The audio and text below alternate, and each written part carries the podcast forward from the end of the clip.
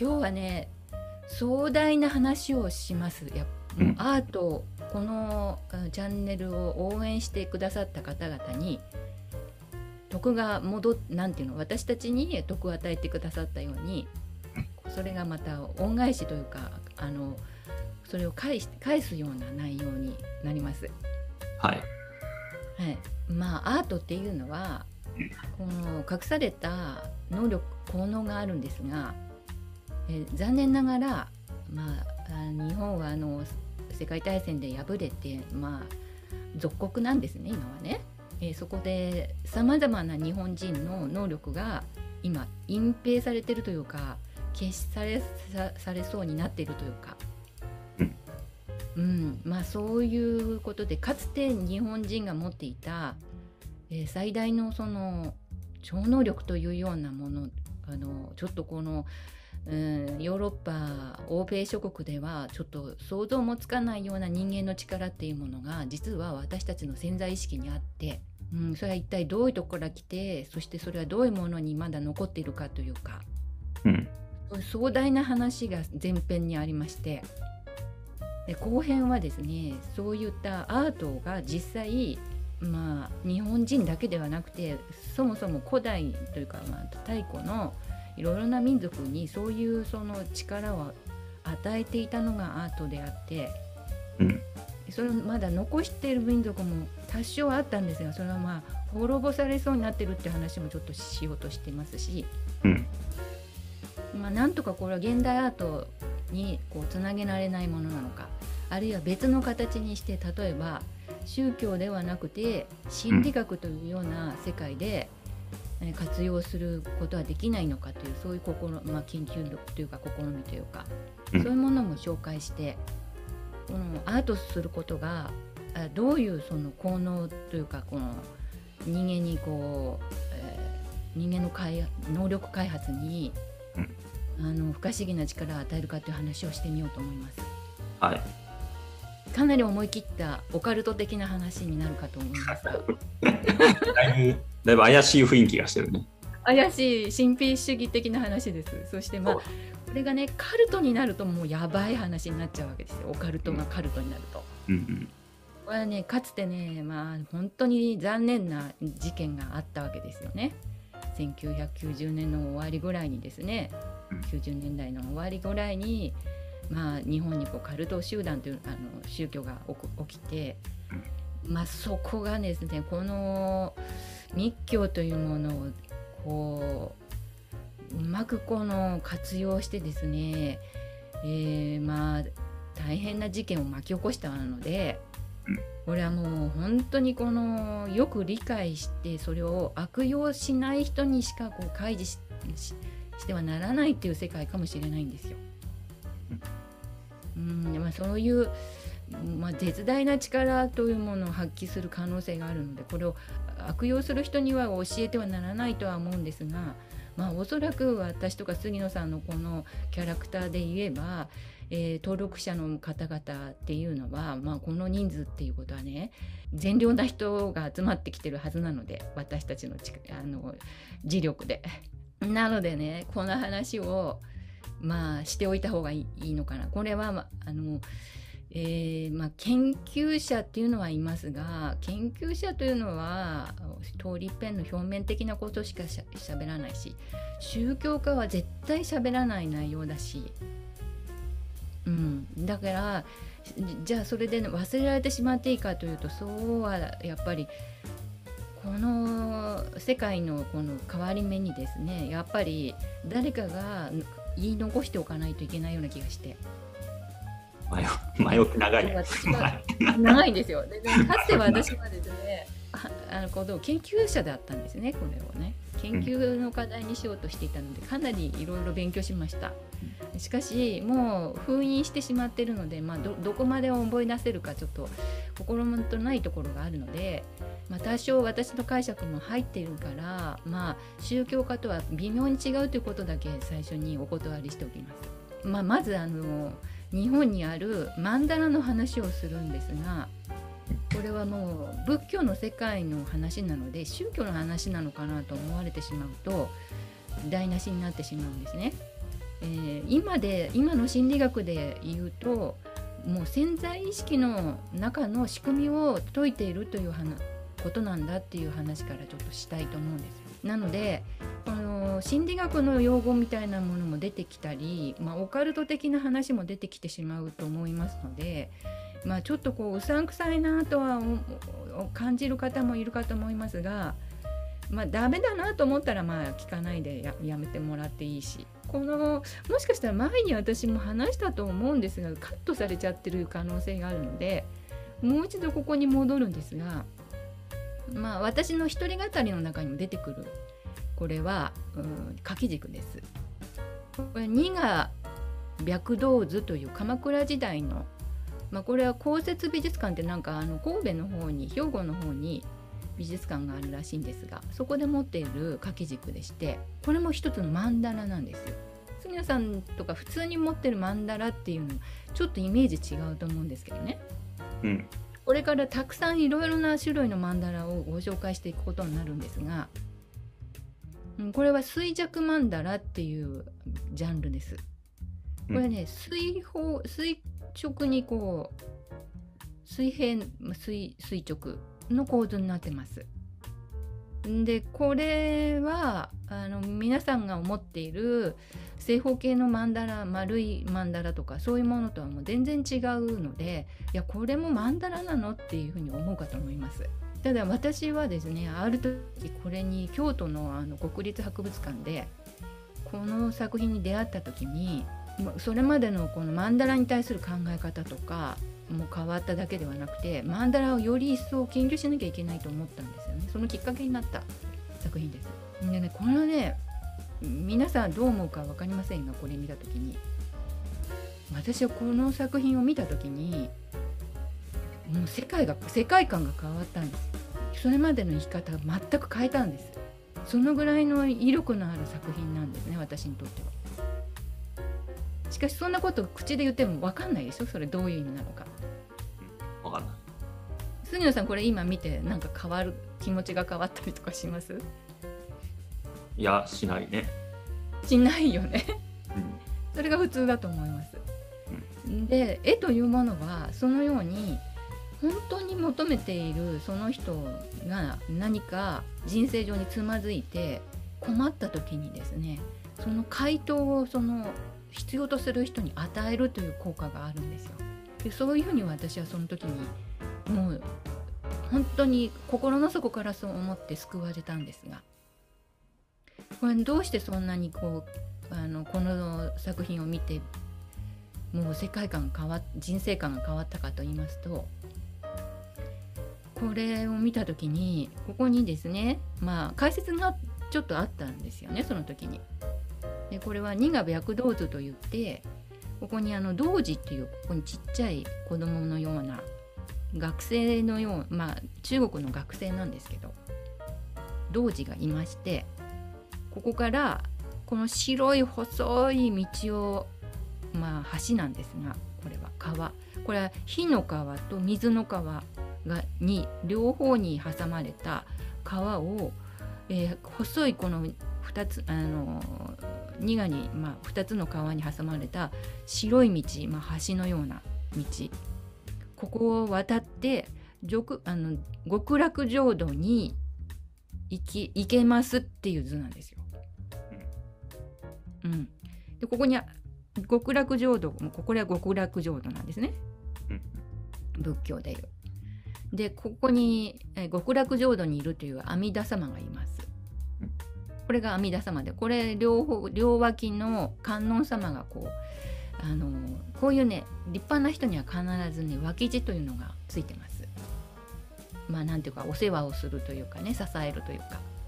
えそういう観音様が2人ついていて、まあ、雲に乗ってますよねこれね。だからこの、えー、阿弥陀様っていうのはこの川の中にいる立ってるわけではなくてもう空中に浮いてる図なんです。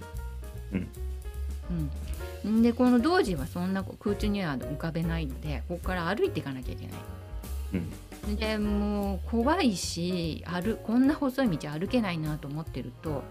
後ろから釈迦がですね、お釈迦様が「頑張れ」って言ってるんですよ。あのお前ならいけるからうん。くじけることなく前に進めと言っている。ところがですねこの辺にですね鬼なんかもいるわけです。邪気みたいなこれが追いかけてきて後ずさりすることができない、えーまあここにで登場する人物っていうのはまあいろいろこの人物で、えー仏教のさまざまな教えをま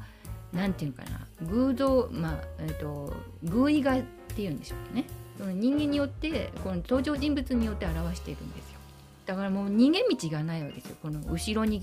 後ずさりすることもできないし。前に進もうと思ってもなかなかこの細み細い道にたどり着けそうに、まあ、こ極楽浄土に行けそうにないと。でこの川火の川は何かというとまあこれはですね、まあ、戦いとか、まあ、血を見るような、まあ、憎しみの川なんですよ。まあ人を殺しても何とも思わないような人を陥れたり人と戦うという争いの図なんですね。でこちらの水っていうのは何かというとむさぼりまあ湯水のごとくにっていう言葉ありますよねに日本には。うんまあ、湯水のごとくにお金使っちゃったとかうんもう贅沢三昧したとかお酒飲んじゃったとかうん遊行にふけったとかそういう、うん、むさぼり、まあ、う坂巻く水の川っていうイメージらしいんですよここは。うん。まあ、ここにこう高貴なお金持ちそうな人がいろんなものにたあの買ったものに囲まれてこう座ってる、まあ、イメージ像みたいなのがここに書かれてますが。うん。うん、日の川ではこの弓矢を持ってなんかこのた人をこう殺めようとしている姿みたいな。うん。まあね、当時の私はですねちょうど30代後半で、まあ、30代あ前半か、まあ、あるあの組織に入って研究者になろうと思って本当にこう誠実な気持ちで研究をしていたんですが残念ながらそのコミュニティの中に、まあの中のそのさまざまなこの派閥争いに巻き込まれてしまって、もう上からは無理難題を押し付けられ下からは何かこの被害妄想のような事件っていうのかな、うん。何かあの輪が崩れるようないろんな問題がこう起きてきて、うん。ささらに家庭というか家からはですね土地を買って、まあ、銀行からそのお金を借りて土地を買って、えーもらえないかと母親から電話が来るとか。うん、まあなんていうかこの欲の渦の中に巻き込まれてしまってた時期があったんですよ私自身が。うん。うん、それの様がですね。で、まあ、父親は頑張れ頑張れと言って、うん、研究者になるなら応援するみたいな感じで言ってくれるんですが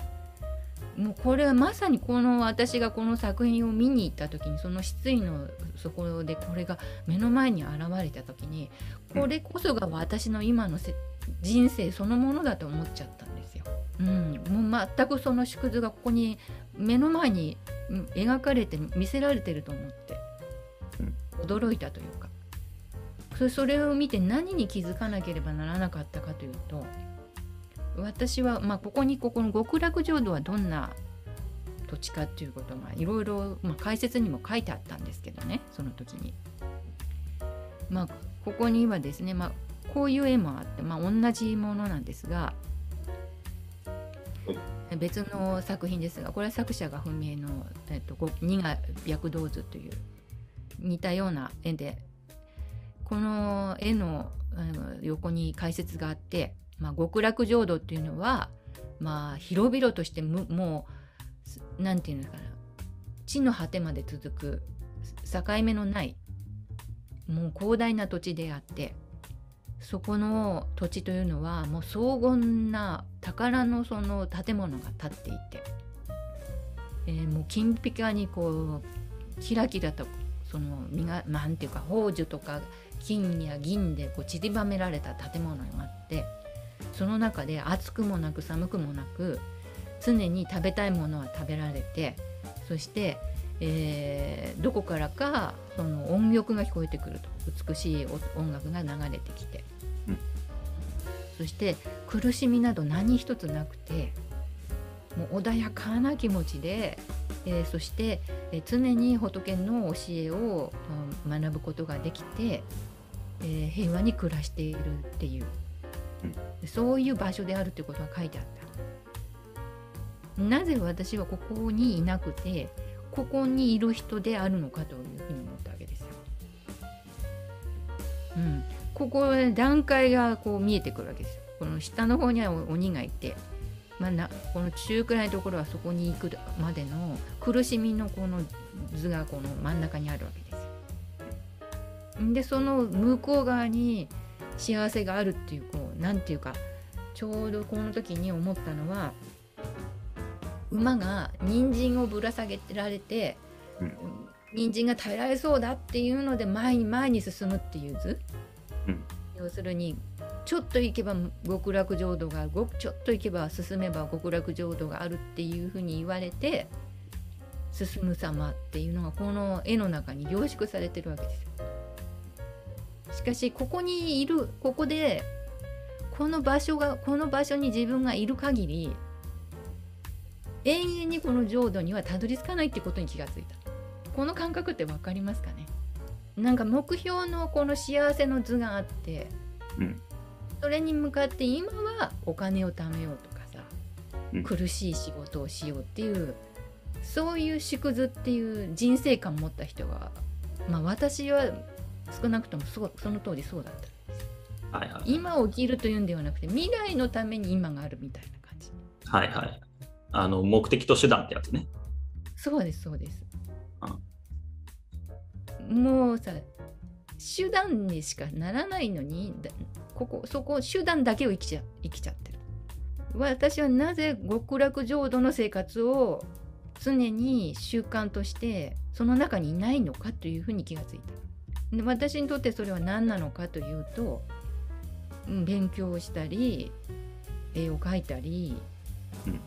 自分を高める生活っていうことよりも当時は何か出世のためにとかお金を得るためにとかのためになんか苦しいことは我慢しようっていう世界だったんですよ。うん、それやめよやめようと思そういう生き方。を。うん、もうすでにここの極楽浄土にいる観音様である生き方。うん、人々が救えることは何なのかとか。あの人々の何て言うのかな。人々に光を与えられるような生き方というものを常に毎日日々もう一日のうち何、うん、て言うのか常に常にそう生きるということがなぜできないのかなと思ったんです。うん、それでこれを見た時にさらにこの仏教の世界っていうものを知りたいと思いました。それで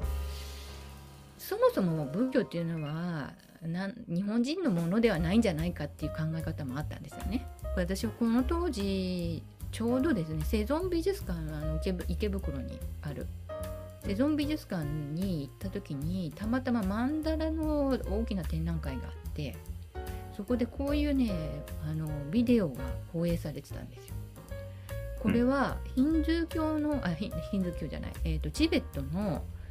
えー、密教密教僧が日本に来てその日本の中で修行としての砂曼荼羅を制作するっていうのを実演でやったらしいんです当時。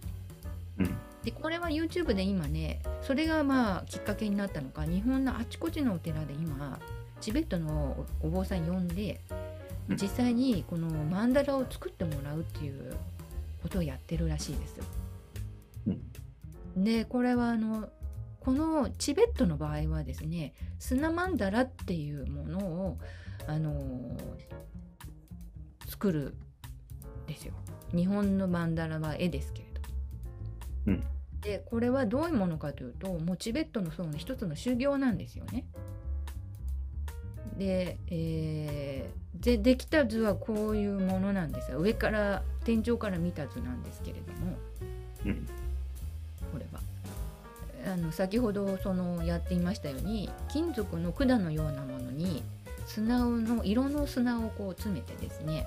これをこう上からこうシャカシャカシャカシャカこうなんて言うんでしょうね、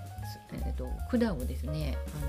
あの撫でていくとですねちょっとずつちょっとずつその砂が落ちてくるわけです。うんでその砂を使って抽象的なチベットの場合は抽象的な仏様とかこう具人化したものではなくてあの具体的な人物に表すのではなくてもっと抽象的な幾何学的なもので曼荼羅を描くっていう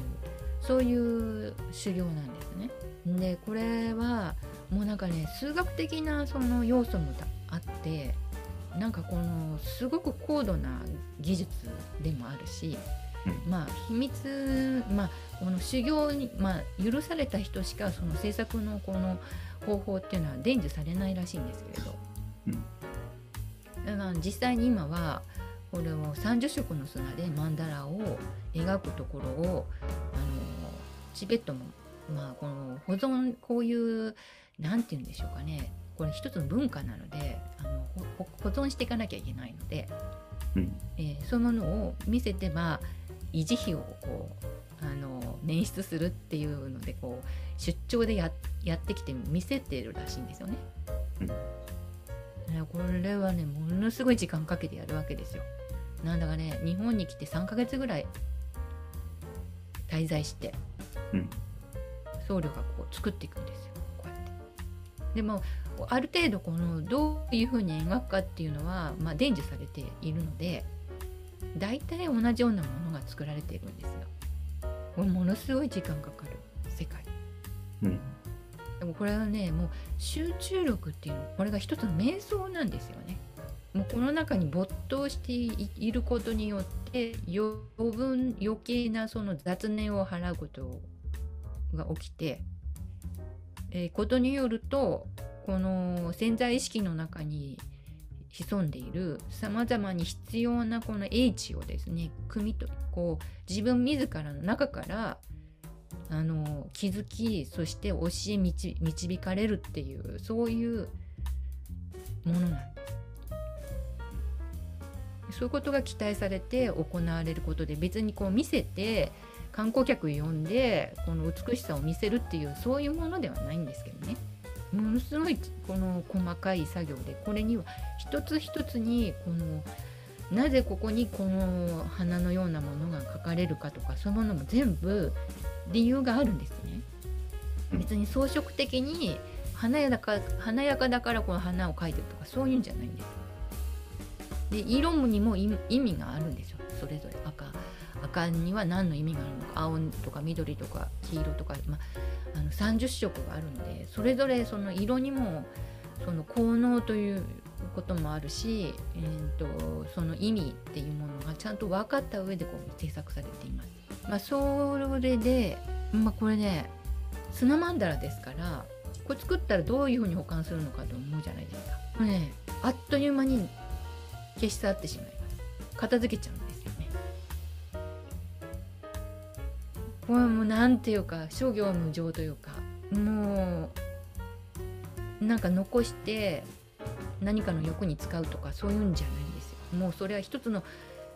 いやこの行い行っていうこと自体が大事なことなので、うん、この完成することに意味があるわけじゃないんです。それをちゃんと具体的に見せるためにこうやってあの消すところもちゃんと見せるというかまあそういうこともそれも一つの行事として行うわけです。まあ、そんなことでまあ、こんなに複雑なすごいものをいとも簡単に消してしまう。このマンダラっていうのは、まあ、どんな効能を今まで行ってきたか、うん、それを具体的に示すものがあるのでここから京都の冬至の話をしながら、うん、冬至って行ったことあります？掃除は多分ないんじゃないか。ああ、ない。えー、これも当時の創始者である空海っていうのは知ってますかね？空海、うん、弘法大師空海。この人は、まあ、高野山の方で今有名ですが今というか、まあ、高野山が空海のいる場所だと思っているわけなんですがもともとはもう2つのお寺を持ってまして1つは京都の当時と、うん、昔は京五国寺と言ってましたが、うんと、こちらの、うん、今はどちらかというと、まあ、当時っていうのは観光施設みたいな感じで、えー、高野山の方はまあ修行の場っていう感じの、まあ、一つの町になってしまってるんですけれどももうすでに。まあ、高野山で実はいまだにまだ空海は生きているとみんなに信じられています。もう生き仏として成仏しているのでこの空海は、えー、これから、うん、紹介する弥勒菩薩が57億7,000万年後に現れた時に一緒に空海が日本に弥勒菩薩を連れて案内すると言われています。うん、この 56, 56億7,000万年後っていうのはどういうことかっていうと、まあ、地球が滅亡しそうになった時っていうことなんですけど。世が終わりにを告げた時にこの弥勒の世がやってくるというふうにあまあ日本人はこうずっと信じてきたよ。まあ、その空海っていうのはそのメシアというか救世主というか日本人にとってはね。日本、えーと、ヨーロッパ世界ではキリストはメシアですけれども。うん救世主ですが、まあ、今で言うと何ですかね、えー、マトリックスみたいなの中に出てくる。救世主もいるわけなんですが。日本の場合はこの空海がその弥勒菩薩をや連れてやってくると言われています。で、えーと、この空海がですね実はこのこれは立体曼荼羅ですがこの有名な「了解曼荼羅図」というものを平安時代の、まあ、9世紀にですね日本の9世紀に遣唐使として当当時の中国の、まあ、唐の時代ですが唐に渡ってこれを師匠にいただいて持ち帰ったということなんです。当時日本にはこれはなかったんですそれまでは。え確かに聖徳太子などは仏,、うん、仏教などを知っていましたけれども、えー、多くの人がまだ仏教というのは普及されていなくてそしてあの多くのその遣唐使の中には僧侶というものが、えー、20回にわたってさまざまな僧侶があの派遣されて唐の時代でその仏教を学んであるいはそこの経典を持って帰ってきてるんですが、うん、その中のほとんどは船で、えーと、まず船が難破してたどり着けなかったり戻ってきてしまったりあるいは向こうに行ってから殺されてしまったり、えー、最終的に残っているのは最澄という天台宗の教祖と祖とこの真言宗の祖という空海この2人が一番有名です。うん、あとはもう何ていうか歴史にほとんど残っていないんですよね僧侶。行って帰ってきたんだけど。まあその中には柿本広丸っていううんとまあ歌人とかあの文化人なんかも含まれてますども当時一番まあ必要だったのはその向こうの科学技術っていうんですかね。天天文学とか薬学とか医学とかそれからこの仏教それから政治学経済学さまざまな学術的な知恵と文物さまざまな技術、うん、だから仏像を作る技術とかそれからこういう曼荼羅とかそれかお経とかそういうものを、えー、日本にどうしても欲しかったということがあって、えー、いくつかはその正倉院の中にもあの残っているらしいんですが空海が持ってきたものはこの当時の京五国寺に今もこう残されています。でも古いものだし、まあ、大きいものなんですが古いこの2幅にこう分かれてるもので掛け軸のようになって、まあ、こう天井から吊るされるようになっているので、まあ、汚れてしまってるし傷んでしまってるしもうほとんどこう何が書いてるのか分からずにみんな見てるっていう感じなんですよね。まあ、実際私も見たことあるんですがもうほとんど暗くて何が書かれてるのかさっぱり分からなかったっていう感じなんです。しかしここにものすごいね知恵がこの込められているということなんでその話をこれからちょっとこの地味なしょぼい図柄をねなんとか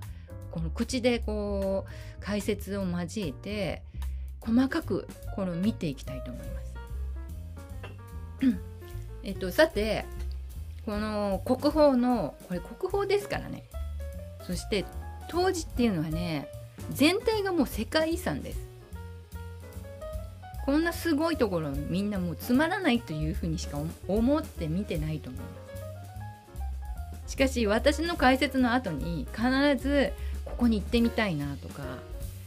これはどうしてこんなすごいことを知らずにいたんだろうかっていうふうにななるはずです。でもこれは立体曼荼羅なんですよね実際。これも曼荼羅なんです。えこれからえこれも曼荼羅なのかというものがどんどん見えてきます。うんこれもまんこれこれもこれは絵画における最もオーソドックスなみんなが思っている曼荼羅の元祖となっているものです。これを得るために空海はものすごい大変な思いをしています。そもそもが。空海の話はまた別のところでした方がいいのかどっちにしますか？空海のすごい話を先に持ってきましょうか。これねもう超人なんですよ空海って実は。うん、映画になる人間ではなかったんではないか宇宙人だったのではないかという説があるぐらい。うん。うん、陰謀論の中では。あるいはどうあと日有同祖論っていうのを聞いたことありますか？うん、なんか聞いたことはある言葉だけど日本人とユダヤ人は同じ祖先であるということが最近解明されてます。うんそれは DNA の鑑定からどうも日本人の6割あるいは7割ぐらいがこのユダヤ系のと同じ、あるいはもうユ古代ユダヤのその DNA を持ってるとされてるんですよ。うんでこれからおそらく私の勘では流行り病がですねもし日本で蔓延しないのであれば、うん。これは事実本当なんじゃないかって確信を持てるなと思ってるんですよね。そのぐらいのうん。内容なんですが、うん。このうーん一体そのユダヤ人というのは何者なのかというとですね古代ユダヤには12の、えー民族がいたんですよ。なのでその12種類の民族のうち最も有能な最も生命力のある民族がこの最果ての日本までたどり着いてですね当時そのユートピアというかもう夢の島だというふうに思っていたこの日本に住み着くんですよ。えーその人たちを日本人は何と呼んだかというと旗師と呼びました。旗というのが渦政っていう場所あるでしょ？京都には。うんうんあの渦政は太いに芯って書きますよね。ああそうねそうそうその旗です。あれは芯は旗と読んで、ああ、えー聞いたことあります？はたはたさんはたねそうそうそうそう。あの名字畑さんあるやつねあはたってあれ確天皇家の名字とか確か。ねそうだよね。す。すごい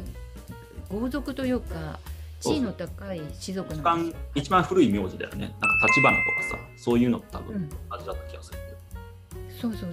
この旗氏がこのユダヤ系の人たちではないかといういう説が今うん。一番、あの研究が進んでいる世界では言われてまして、はい。これはなぜ果たしと言われたかというと当時、えー、と中国は秦の始皇帝の時代なんですよその人たちが来た時。うんでわ自分たちはその秦の始皇帝のし、えー民族のなのであるということを日本人に言って、えーと住み着いていったでそれはなどういうことかというと実はですねこの秦の始皇帝をもっと遡って研究していくと青い目だったっていう記載があるんですよ。うん。中国人ではないんですよ。秦の始皇帝って。うんこれもユダヤ系の人だったんではないかと言われていて、そのうーん家系というか民族系統がものすごい多い、まあ、大大量のい民族移動をしまして秦が敗れてまあなんていうか中国から駆逐されていくと同時に日本に流れ着いたんですよ。でこの人たちはどういうふうにしてこのもともといた日本のその土着の人たちと結びついていったかというとそのいろんな医術とか技術土木技術とかそれから仏像を作る技術とか建築の技術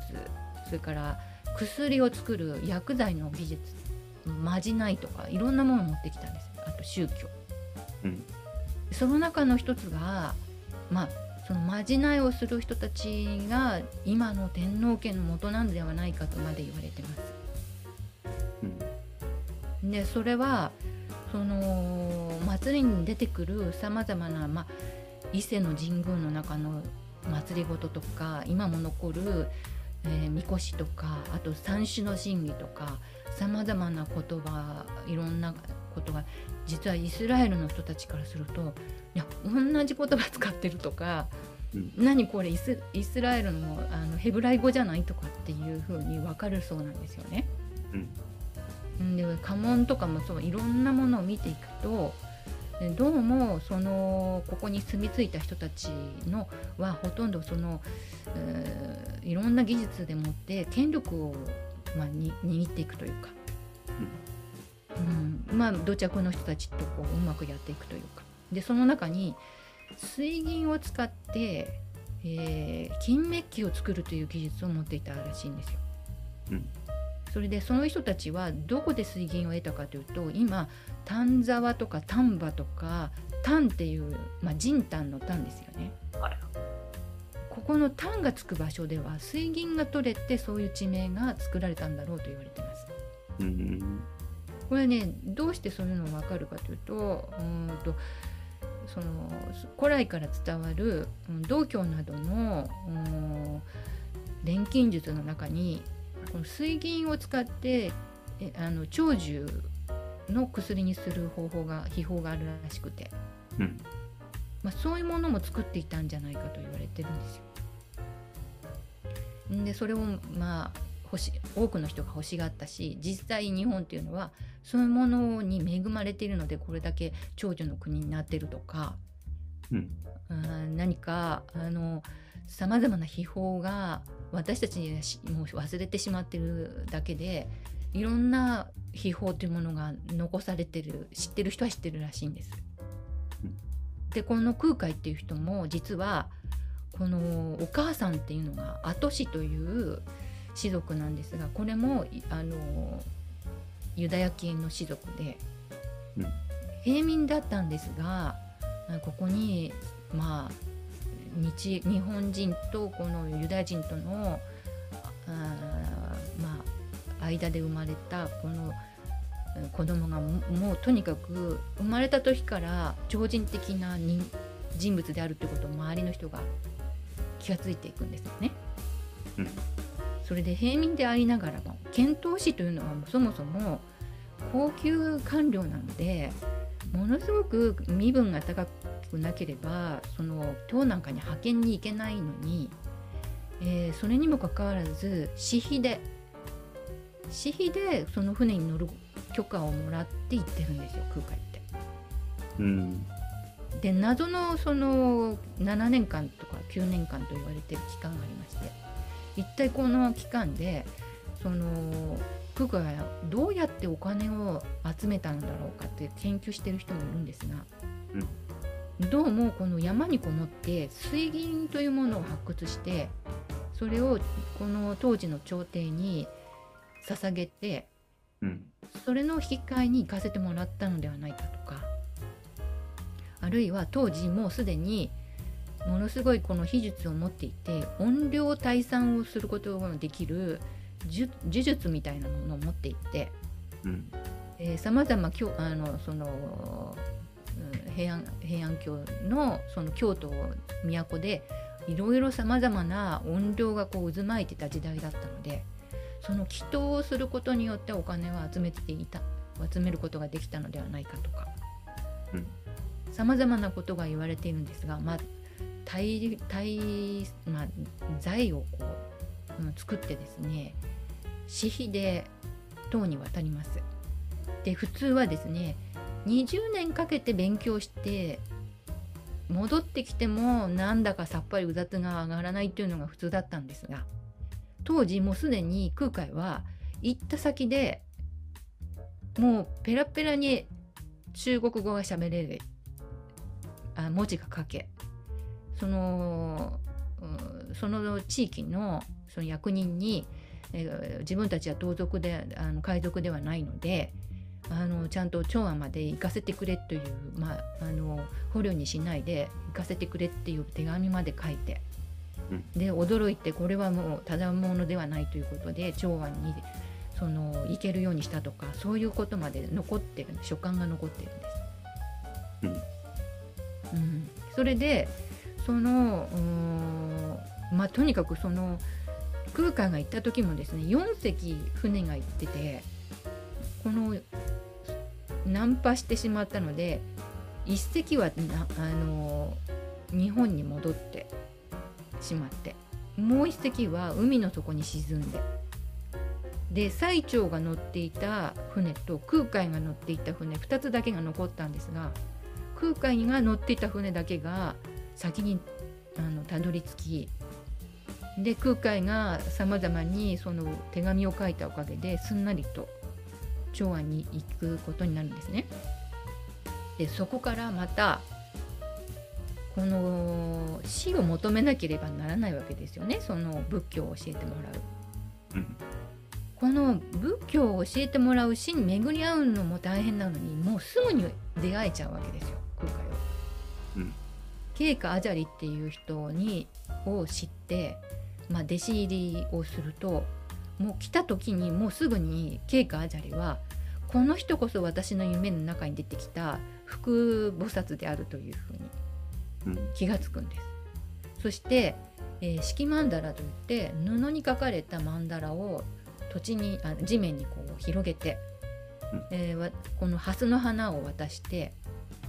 えー、あなたの目をつぶって、ね、念じてからその花を放ちなさい。って言うと本当に福菩薩のところにその花が落ちたという。でもこれケイカージャリはこれこれが私が求めていた、えー、次に継ぐ、うん、継ぎであるというふうに気がついて、えー、全ての教えと全ての文物を与えてなんと2年間でその修行を終えてしまうんですよ。でこの2年間のうちに空海はその都のこの映画でも出てきた、まあ、謎のいろいろな音量の事件を解決したりですね本当に。えー、それから、えー、たおたくさんのその経典とか書物を買いあさってでそのそれを全部目録にして、えーかいまあ、2年後のその船がもうこの船が出たらあと20年は船が出ないっていうそのタイミングで船に乗って帰ってくるんですよね。でその時にそのもう少し痛いなと思ったんだけどケイカアチャリはえこれは早くあなたは帰らないと日本であなたの推しで救われる人はあの待ち望んでいるから早く帰りなさいと言って返すんですよ。さてこの空海がどんな日本で活躍をしたかというともうすでにその目録を持って朝廷に行くと嵯峨天皇という天皇はもう本当にこの空海を待ち望んでいたというようにしてあの招き入れてそしてこの空海から教えを受けてあの下脱したいという言うんですよね。でなんか2年だか3年だかの修行の後に感情感情とかっていう、うんとそのあなたに、えーと、秘密の方を授けましょうというそこまで儀式を行うところまで行ってまずその時の権力者をその呪術呪術というかその仏教の第一の信徒にしてしまうというか、うん、そしてその空海にお寺を建て立たせたりそれから主上の要するに多くの平民当時の階級の、まあ、平民という人たちにも学問をさせる、うん、場を作ってほしいということで当時の中に大学を作るんですよ。もう当時からもう大学っていう名前なんですそれそれが。でそこでは天文学とか医学とか薬学とかあといろいろな技術それから、えー、と仏教はもちろん写経をしたりあのこういう曼荼羅を描く絵師とかさまざまな人な人をその給料を払って要するにお金を与えて学べるあもらいながら学べるという場所を作るんですよ。でそそこでしかしねそれは本当20年ぐらいしかやっぱり続かなかったみたいですけどね。まあ、そういう教育もしながらそして各地に空海のもうね、えーと、空海が作ったというか掘り当てたという温泉今残ってる温泉は全てほとんどが空海がここに温泉が出ると言って出た場所なんですよ。うん、だから弘法大師の信仰っていうのはもう各地に残っているしそれから水がなくて困っているところにはそのこの釈状ってこれ持ってるんですよね。この釈状を土地にこうトントンと叩くとそこから水が湧いたとか、まあ、そういう事術というかそういうあの何かこう不可思議な超能力みたいなものを持っていたというされてるんですね。うん、でもその空海が、うん、持ってきたその曼荼羅。これにですね空海が死んだ後もその密教というのは一体どういう宗教かというとこのお経を読んで開眼するっていう世界ではないんですよ。うん、このね、えーと、密教というのはこういう絵柄を見て開眼するもの。うん、うん、でここには何が描かれているかっていうことをこの解説しなければ多分今の状況ではみんななもうただ地味な仏像がこう並んでるだけだというふうにしか皆さん思わないので、うん、これをなるべくまあたくさん全部は解説しきれないので一部この話すことによってそこからさらに話が自分でこう興味の持っていただける人にはその興味がこう広がっていくような話をするようにしたらいいのかなと思ってこの「泰造曼荼羅」っていう話からまずします。このこちらは泰造曼荼羅こちらは金剛界曼荼羅と2つがこのセットになってるんですね。これは今の心理学でいうこちらは全てが仮想現実である空であるっていう世界です。この泰造曼荼羅。でこちらの金剛界曼荼羅っていうのは式意識の世界で、えー、もう現実はこういうものだっていう固定した概念というかそういうものが世界が,、が作っているっていうことを教える、まあ、図が図柄です。だからこちらは意識があって現実ってのはこういうものなんだと思ってこれがまあ現実の世界の今みんな今信じ込んでいる世界なのでこの世界というものは要するにこの泰造界曼荼羅がさまざまにこの、うん、世界がより集まっていて組織として作られている世界だっていうふうに思ってくださればいいし、えもっと言うと例えばいろんな世界がありますよね私たちの世界は。うんと例えば日本という世界とか、まあ、中国とかヨーロッパとか、まあ、そういう世界がより集まってるという見方もできるしあるいはうん一つ一つの家族とか学校とかの単位で一つの世界ができているものがより集まって一つの社会を作っているっていう世界がこういう形になっているというふうに考えてもらえばいいです。うん、なのでこっちはまあ現実の世界なんでそんなに詳しい説明はいらないと思うんですが必要なのはこの一個一個の中にこの含まれているこちらの体造界っていうこちらが大事なんですよ。うん、でこの空という世界がいかに空であるかっていうことをこれから解説します。うん。